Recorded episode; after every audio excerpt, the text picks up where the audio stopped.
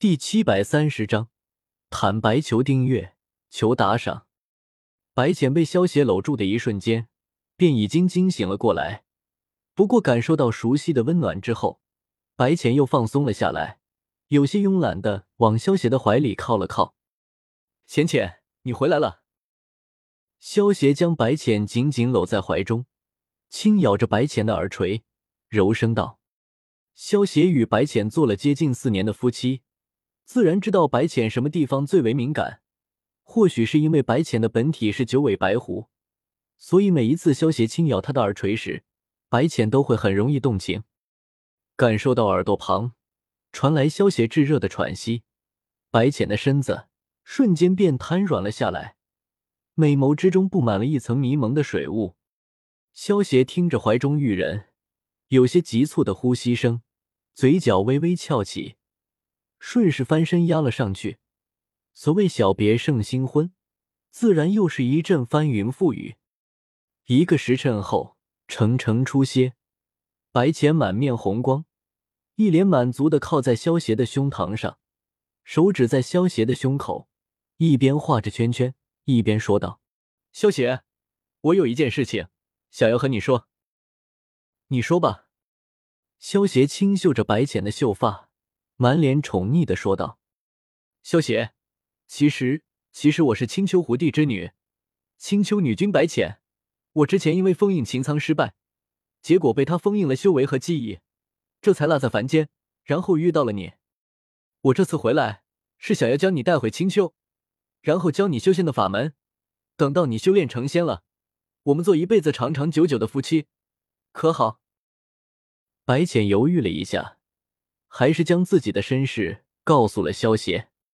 其实白浅也不知道当时自己有没有成功封印擎苍，但是他回了青丘一趟，从胡帝他们口中得知，是炎帝之后重新封印了擎苍，而且又有土地作证，所以他想，当时他应该封印擎苍失败了。白浅说完，扬起绝美的脸蛋，有些期待的看着萧邪。希望萧邪能够答应下来。浅浅，你先给你讲个故事，可好？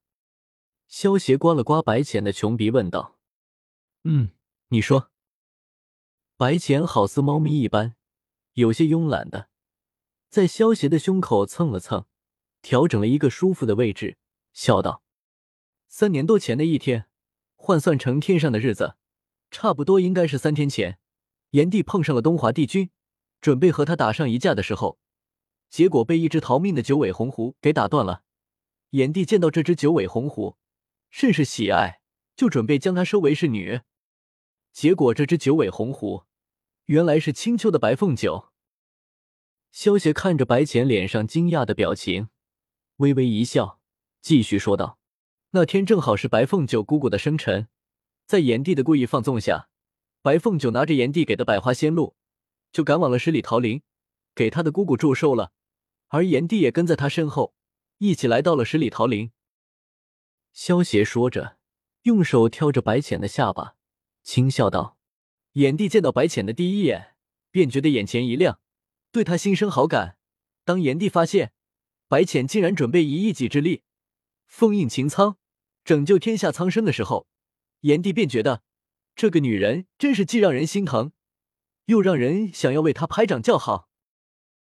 白浅听到萧邪的话，眼中的惊讶之色渐渐散去，化作了一抹柔情。萧邪捋了捋白浅有些散乱的秀发，接着说道：“当看到炎帝看到秦苍将白浅的记忆和修为封印了以后，先是大怒，将秦苍暴揍了一顿，然后重新封印在了东皇钟里。之后，炎帝变化成一个凡人。”来到了东荒俊极山，正巧碰上金泥兽准备加害失去记忆的白浅，然后便来了一场英雄救美。在这之后的事情，你就都知道了。好啊，所以说，其实你早就知道我的身份了，是不是？而且还趁我在失去记忆的这一段时间，骗我和你结婚，是不是？白浅听完萧邪的话，觉得既好气又好笑，有些哭笑不得的对萧邪质问道。浅浅，难道你忘了，当初可是你要我娶你的，可不是我骗你的哦。萧邪轻抚白浅的玉背，有些戏谑的笑道：“我不管，反正就是你骗我。我们之前的婚礼不算。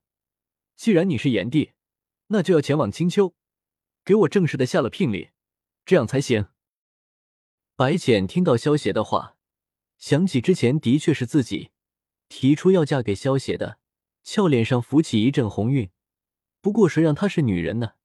而且还是四海八荒的第一美人，耍赖是他的特权，还要下聘礼啊，好麻烦啊！要不我就不娶了吧。萧协见到白浅耍赖的可爱模样，不由得玩心大起，故作出一副嫌麻烦的样子。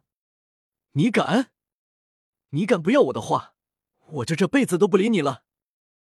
白浅看到萧协这副没有诚意的样子。有些气急的叫道：“傻丫头，我在逗你呢！你这么好的老婆，我到哪里去找第二个啊？”萧协听到白浅这毫无威胁力的话，有些好笑的亲了亲他的额头，笑道：“萧协话落，直接翻身起床，穿起了衣服。萧协，你要去哪里啊？”白浅一把拉住萧协，有些担心的问道：“这家伙该不会真的因为嫌麻烦？”准备趁机跑路吧，白浅心中暗自想到。萧邪俯身亲吻了一下白浅，笑道：“傻丫头，我自然是要准备一下聘礼了。三日之后，我就前往青丘，正式向胡帝提亲。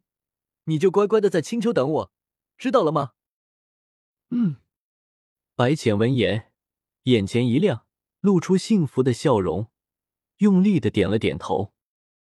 萧协和白浅分别之后，就开始着手准备了。既然要正式向青丘提亲，那么就不妨将这件事情搞大一些，让白浅风风光光的入门，顺便还能赚一波崇拜点。首先得创造一座府邸出来才行，否则也太对不起自己炎帝的这个身份了。萧协摸了摸自己的下巴，喃喃自语道：“萧协想了想。”飞身赶往了东荒深处的山脉之中，在这些深处的山脉之中，多是被毒虫蛇蚁占据，所以这些深处的山脉之中是没有人烟的，正好合适萧邪用来做府邸的材料。地爆天星，萧邪双眼瞬间变成轮回血轮眼，大喝一声，面前出现一个直径数千米的黑球，飞射到了数万米的高空之上。